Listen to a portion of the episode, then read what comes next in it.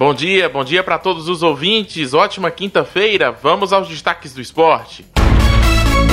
Começando com a nona rodada do Brasileirão. Jogos de ontem. O Atlético Paranaense empatou no fim da partida com o Botafogo, 1 a 1. O Fortaleza venceu o Sport, 1 a 0. Num jogo maluco, o Goiás empatou com o Curitiba em 3 a 3. O São Paulo empatou com o Bragantino em 1 a 1 e tem que agradecer ao Red Bull Bragantino que desperdiçou uma cobrança de pênalti no fim do jogo.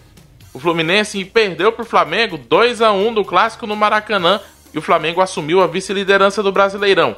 O Santos derrotou o Atlético Mineiro por 3 a 1.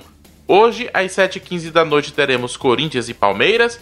O líder internacional vai enfrentar o Ceará e o Bahia, já com o anúncio do técnico Mano Menezes, que vai comandar o tricolor baiano, vai enfrentar o Grêmio, que está na zona de rebaixamento.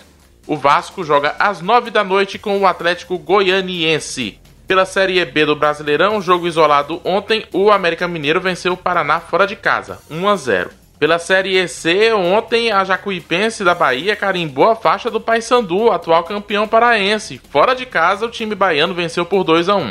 Hoje, às 3 da tarde, tem Volta Redonda e Ipiranga do Rio Grande do Sul. E às 8 da noite, tem 13 de Campina Grande da Paraíba e Clube do Remo. Nos campeonatos estaduais, ontem, a Chapecoense venceu o Brusque por 2 a 0 no primeiro jogo da decisão do Campeonato Catarinense. No Campeonato Maranhense, o Sampaio Correia, fora de casa, bateu o Juventude por 4 a 0 no primeiro jogo das semifinais. No Campeonato Acreano, a decisão do segundo turno está definida. O Rio Branco, do goleiro Bruno, venceu o Plácido de Castro por 2 a 0 e vai encarar o Galvez, que venceu o Nauas por 2 a 1.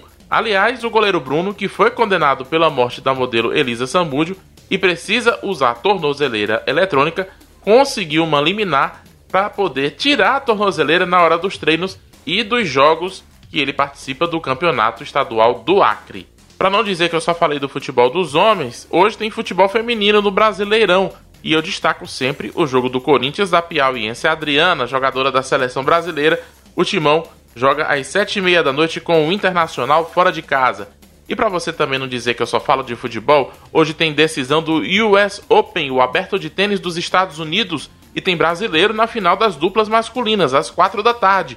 Bruno Soares, ao lado do croata Mate Pavic, vai enfrentar a dupla formada pelo também croata Nikola Mektic e o holandês Wesley Koolhof. Na reta final do Acorda Piauí, eu volto para a gente debater o que aconteceu de melhor nos jogos de ontem do Brasileirão. Um abraço e até já.